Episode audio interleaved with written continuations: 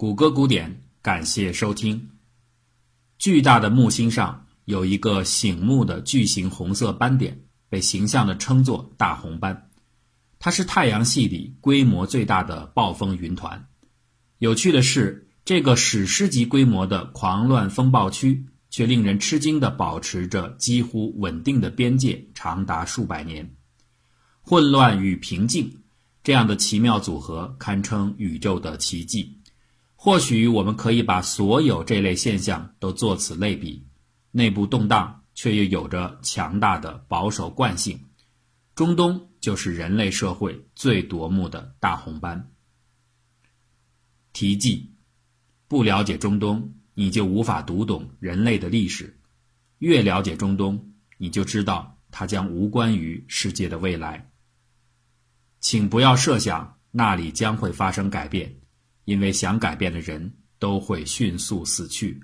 我只是不想死。在美西安，犹太复国主义。在应许之地建立繁花似锦的人间天堂，这是西安主义者的终极梦想。很多人或许难以理解的是，以色列的存在和强盛，难道还承载不了西安者们的愿景吗？不，远远不够。今天的西安主义者，尽管以人数计，已经大多居于人间圣城耶路撒冷的附近。但他们当中的最活跃者却依然云集在美利坚合众国，鼓噪和活动是如此的频繁，以至于现在厌恶西安的美国人其实也不在少数。但在中东，这个人群却为以色列的进一步扩张提供了不竭的动力。这并不是想象，而是一种每天都在上演的现实大剧。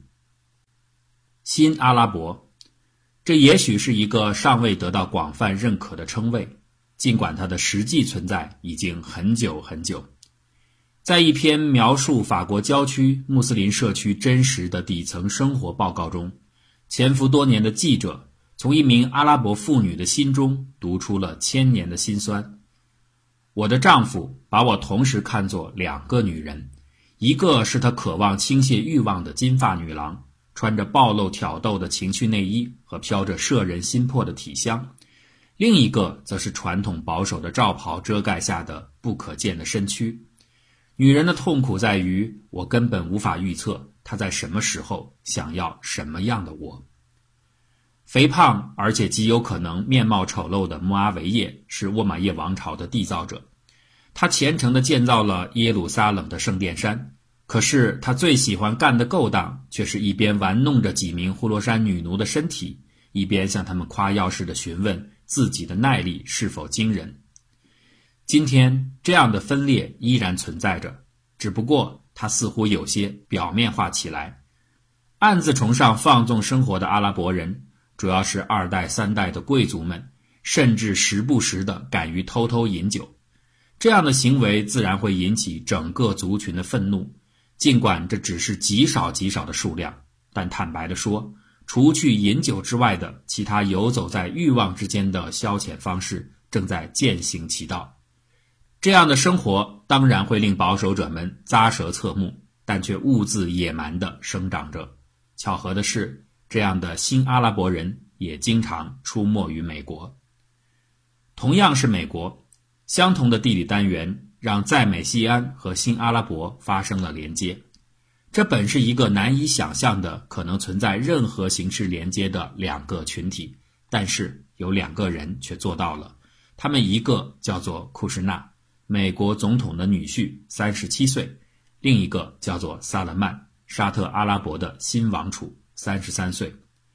我们不好下定语式的判断，这两个人就代表着美西和新阿，但是。他们确实建立了连接，而这种连接即将也正在改变稳定了数个世纪的中东大红斑。改变大红斑是一座圣座，谁都想得到它。从某种意义上来说，库什纳和曾经的川普心腹幕僚 Banon 都是非典型的美国人物。他们都认为自己理应有能力，至少有机会做出改变。遗憾的是。他们设计的路径是不同的。库什纳与美国新任总统的亲密关系甚至超越了自己的儿子，所以 Bannon 的落败便是不足为奇的结果。这是许多人对于库班之争最终结局的解读，当然这是合理的。但更加深刻的来说，库什纳在中东政策制定方面的主导权，并不完全基于翁婿之情，而更多的产生于他和萨勒曼的兄弟会。所以这一对兄弟是怎样的？我们需要先来认识一下。毫无疑问，贾里德·库什纳这位帅哥的光芒被他的夫人伊万卡夺去了太多。他就像是木星旁边的土星，尽管原本也堪称巨大，但却在对照下相形失色。不过，这样的暗淡却带来了意外的神秘感。关于库什纳的说法纷纭，实在无法一一点评。但有一点是不需要怀疑的。那就是库什纳一家对于犹太正教的虔诚信奉。他的祖父母是纳粹受难者，他在新泽西的犹太日校弗里斯高中读书。他保持着几乎所有犹太教的生活方式。正是因为教门有别，让他和美丽的伊万卡差一点失之交臂。当他们开始约会时，库什纳的家庭不能接受一个佩戴银质十字架吊坠的儿媳，而库什纳。只好选择站在父母的一边。耶稣的名分没有来由的，竟然成为了祖根二人牵手的第三者。要不是后来邓文迪苦心积虑地把二人拉到了同一条游艇上重聚，也许库什纳便不再会有后面的人生。他理应感谢邓文迪，但更要感谢伊万卡。正是这位风光无双的未来美国的大公主，为了他而情愿改宗犹太教。并且不惜亲身奔赴伊斯坦布尔，接受三位犹太大法官的宗教质询，发誓说他真心愿意做一名犹太女人，愿意穿上保守的传统服装，愿意在安息日遵循一切的宗教仪轨。一连串的“我愿意”，最终换来了两个人的婚姻。平心而论，换做其他的名媛，未必有这样的容让，更何况伊万卡的父亲川普。一直是基督教长老会的成员，以伊万卡的身份改宗犹太教期间的考察是极其严格的，甚至可以说是严苛的，因为他这样的人被犹太社区称为转变者。到今天为止，仍有不少保守犹太人抱怨整个宗教界对伊万卡太宽容了，仅仅是因为他名流的身份和他的父亲，就忘记了对他加以与其他转变者同等强度的讯问。所以啊，对他合法犹太人的身份质疑从未停止。无论如何，库什纳还是和伊万卡建立了家庭。从此，每周五从日落到周六的夜晚之间，伊万卡会燃起蜡烛，关闭电话，像所有的犹太家庭一样平和地度过安息日。他会在外面进餐时注意不吃不是 kosher 的食品，会在 Instagram 上分享自己准备的传统沙巴晚餐。当然，对于挑剔的犹太人来说，这还是不够的，因为他们不曾看到身穿犹太色涅斯的伊万卡。伊万卡对外始终表示说，皈依犹太教让他觉得是为自己的家庭找到了正确的蓝图。人们愿意相信这是真实的情感。和自己的妹妹蒂凡尼不同，她从来不是派对女王，她喜欢安静，她能和切尔西·克林顿保持长时间的闺蜜情谊。没有接近的性格，大概是做不到的。或许伊万卡和库什纳是自然的融合在一起。没有库什纳，伊万卡依然会是伊万卡；但是没有伊万卡，库什纳一定不是现在的库什纳。公平的来说，造就这一场景的最重要的人物，当然是他们的父亲川普。这是美国有史以来最无厘头的大公仔总统。也是这个家庭所有光芒的来源，木星、土星都得围绕着太阳旋转。库什纳有能力吗？有，但也许算不上杰出。尽管相反的评论也有不少。他在2007年时不惜重金，以创纪录的18亿美金购买了纽约第五大道的666号办公楼，但是却看走了眼，买了一个楼市的大顶，最后损失近亿元。二十五岁时，他花千万美金收购了《纽约观察者报》，却在一开始和总编辑卡普兰闹得不可开交。报纸的声名一路受损，直到多年之后才扭转劣势。这些过往的经历可以看作是失败，也可以看作胜利前的经验。无论如何，库什纳能够在自己的父亲身陷囹圄之时挺身而出，整顿家族生意，并赢得伊万卡的一见倾心，显然不是平庸的富二代。不过，川普也承认，库什纳在政治上的企图心明显更胜过在商业上的。从总统竞选的一开始，库什纳。似乎就已经觅得了最佳的人生舞台。川普对于库什纳起初并没有多么待见，后来的信任除了来自于对大女儿的爱屋及乌，更多的还是在竞选活动中库什纳的优异表现。关注过2016美国选战的人，一定对于川普的选战操作记忆犹新。他看似不着边际的演讲，始终不离几个最能撩拨大众神经的关键词。他发售的所有竞选小商品和广告总是出人意料地得到好评，尤其是他在最后时刻压住摇摆州时的精确预判力，更令人感到不可思议。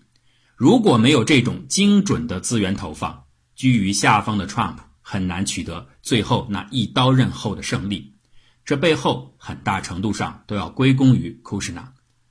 从克林顿到奥巴马。此前的几位总统，包括他们的竞争对手，无一例外的都会选择传统媒体运作选战。但是，年轻的库什纳或许是有了二流报纸《纽约观察者》和 Instagram 的投资经验，所以从一开始就把竞选法宝压在了大数据和新兴媒体一侧。很多人曾经总结川普现象说，2016美国大选预示着民粹主义在全球复兴的顶峰。但是，客观的说，与其说是民粹占领了新兴媒体，还不如说是新兴媒体制造了民粹。库什纳运营下的川普团队掌控着选民情绪，开辟出了一条截然不同的道路。这或许正是为什么在选战开始前几乎没有传统媒体能够正确预测开票结果的原因。而这条道路最终成就了川普的逆袭。曾经为希拉里·克林顿设计竞选技术系统的谷歌总裁埃里克·施密特这样评价库什纳，说他是2016选举中的最大意外。谷歌其实并非输在技术，而是输在整体的理念。2016选举是新时代数据流方式对传统竞选方式的降维打击。诚然，这么做是有着巨大道德隐患的。它开启了把选举人当作无意识机器的牧民时代。也为现在的 Facebook 的数据危机埋下了伏笔。Trump 和库什纳的搭配是奇怪的，一个外向的让人抓狂，一个冷峻的让人失语。川普的总部办公室里挂满了形形色色的关于自己的纪念品，活像一个自恋者的圣殿。库什纳的房间里简洁的几乎没有什么陈设，除了皮革精装的犹太圣传。就是每个犹太家庭的门柱上必备的羊皮经文卷匣，还有就是一幅名为“不要惊慌”的油画和挂在台阶处的他的祖父母的肖像。或许库什纳和川普办公室里唯一的共同之处就是伊万卡的照片。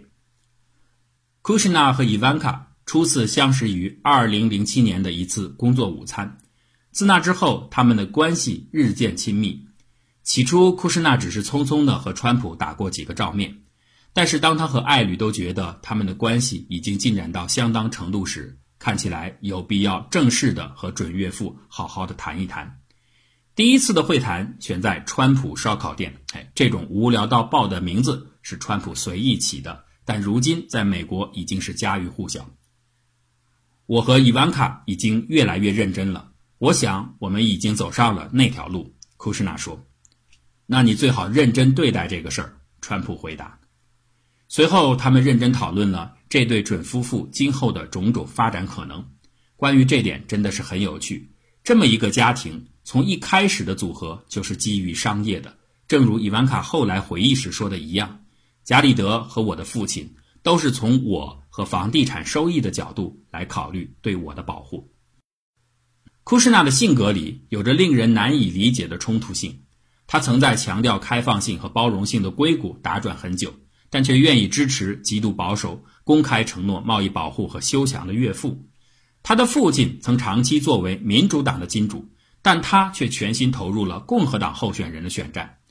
他自己是遭遇过不幸的移民的后代，但却服务于川普的禁绝移民的政策。他支持一位三 K 党背书的总统，自己呢却是一名虔诚的犹太人。其实啊，了解了库什纳的经历，就不难明白，所有这些冲突一点都不矛盾，甚至他和川普都属于同一类的人，不妨称之为贝叶斯人。人分为两种类型：贝叶斯类型和泊松类型。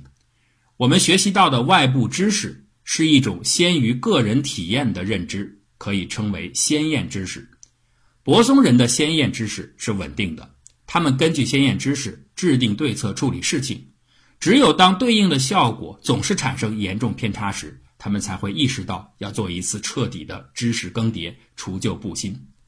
贝叶斯人与此相反，知识是每时每刻都在更新的。所谓的先验知识只是一个起点，据此制定的决策所产生的任何后果，都会立刻性的反映到先验知识当中，好的予以强化，差的就丢弃。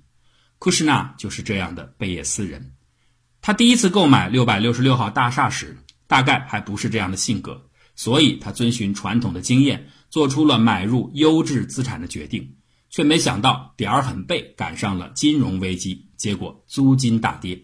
为了保持流动性，他不得已用五点二五亿美元的价格，把百分之四十九的权益卖给了凯雷集团和其他公司。从此之后，库什纳学到了教训。他再也不去赌那些顶级物业，而是尝试着用年轻人的思维重构这个被伊万卡戏称为“七十岁老人”横行出没的传统房地产业。他利用信息研判，购置了纽约周边的新兴酷社区，包括曼哈顿的 SOHO、东街和布鲁克林的 Dumbo 等等。这些成功塑造了库什纳的贝叶斯性格，不在意太多的过去，着眼于眼前的数据，制定当下的决策。这就是为什么当有人询问他怎么看待自己的岳父可能存在的种族主义倾向时，他会说：“当所有的人都在谴责一个人的时候，我不会立刻也跟着开始这么做。我的经验和数据比其他人的意见更能告诉我真实的情况是什么样子的。”流连于宗教圈子的人，往往都有一种密室交往的倾向，隐蔽、个人沟通和保密性。库什纳加入川普的选战，最初就是从这点开始的。千万不要被公共媒体塑造出的川普形象所迷惑。许多大人物其实在一开始就从内心支持川普，但是毕竟碍于川普的公共形象，名人们不方便也不愿意公开的进行接洽。这些密室活动全部交给了库什纳。库什纳说：“我帮助建立了许多本来可能无法存在的关系。”比如说，川普团队里有一位非常重要的税务专家，他在加入之前开出的两个条件就是：一、双倍的薪水；二、不得向任何人透露他的存在。二零一五年十一月周一的晚上，川普在伊利诺伊的斯普林菲尔德举行造势晚会，这是库什纳第一次近距离的观看岳父的表演，而就是这次体验更新了他的世界。川普的呼喊。选民们的疯狂在一瞬间点燃了库什纳的心，一个重要的机会或许就要到来了。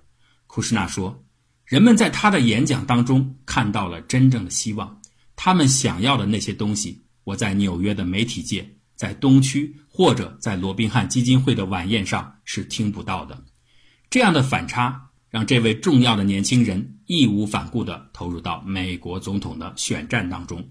福布斯杂志对此概括的极好。这一晚是库什纳的顿悟之夜。当时，川普的竞选总部里还是空空荡荡的，没有几个人，没有电脑和桌椅，没有专门接待访客的人员。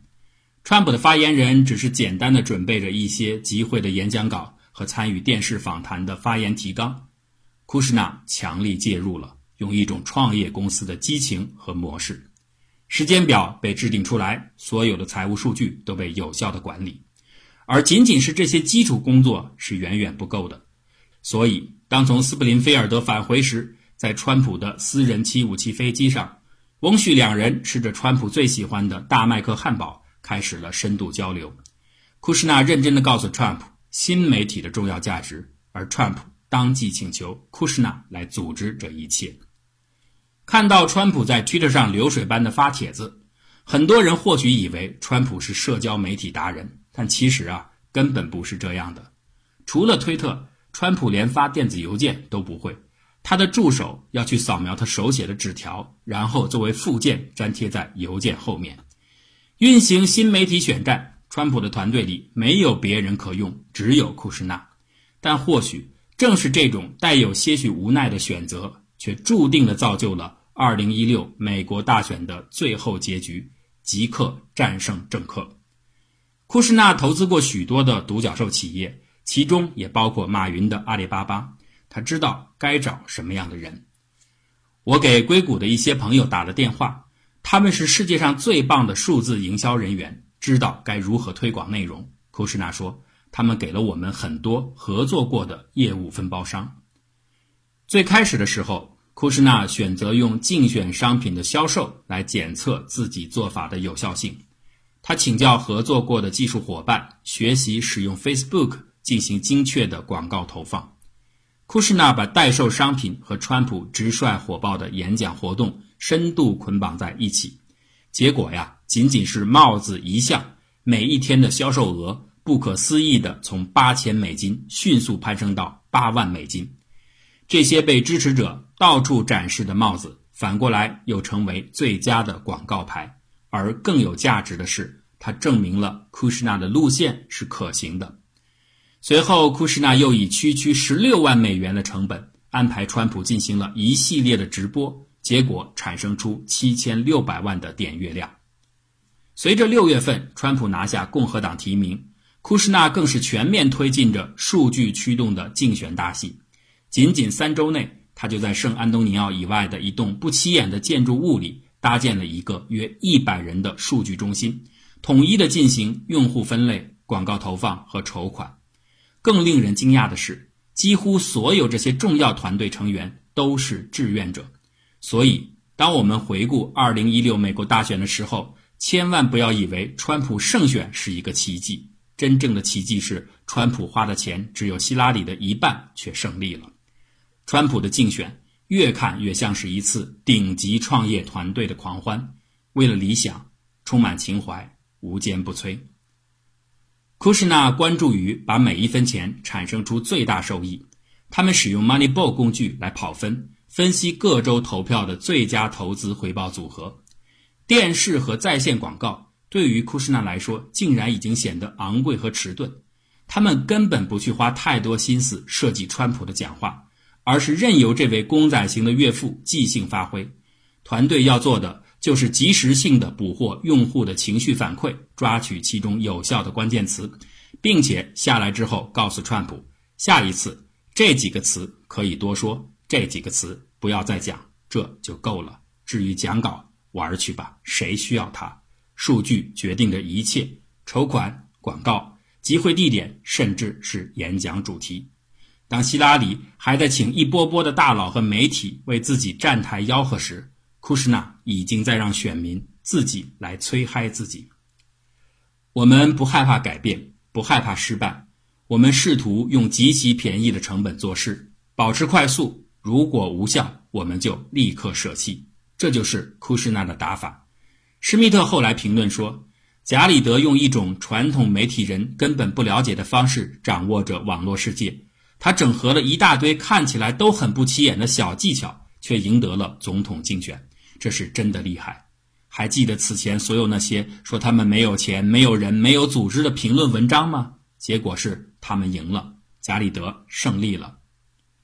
胜利的库什纳依然是低调的，他很少抛头露面，很少接受公开采访。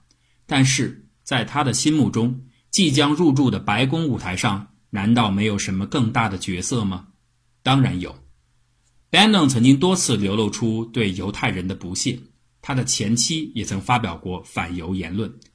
当有人就此询问库什纳时，他对此的回答就和此前评价岳父的种族倾向时说的一样：“我所了解的 Steve 来自于我和他合作的经历。他是一位难以置信的犹太复国主义者，热爱以色列。我从与他一起工作的经历中，并未看到哪一点符合人们对他的描述。我选择根据自己的经验来判断，而不是其他人的评论。听起来这样的回答四平八稳，但是库什纳对以色列的心意却已悄然显露。作为现代犹太政教家庭的一员，他或许不容易清楚地界定为西安主义者，但是拥抱耶路撒冷的心声一定是他内心的最强音。中东大红斑旋转已久，即将接近自由世界领袖权柄的库什纳又岂会没有新意？不平静的中东。正在等待着他的到来。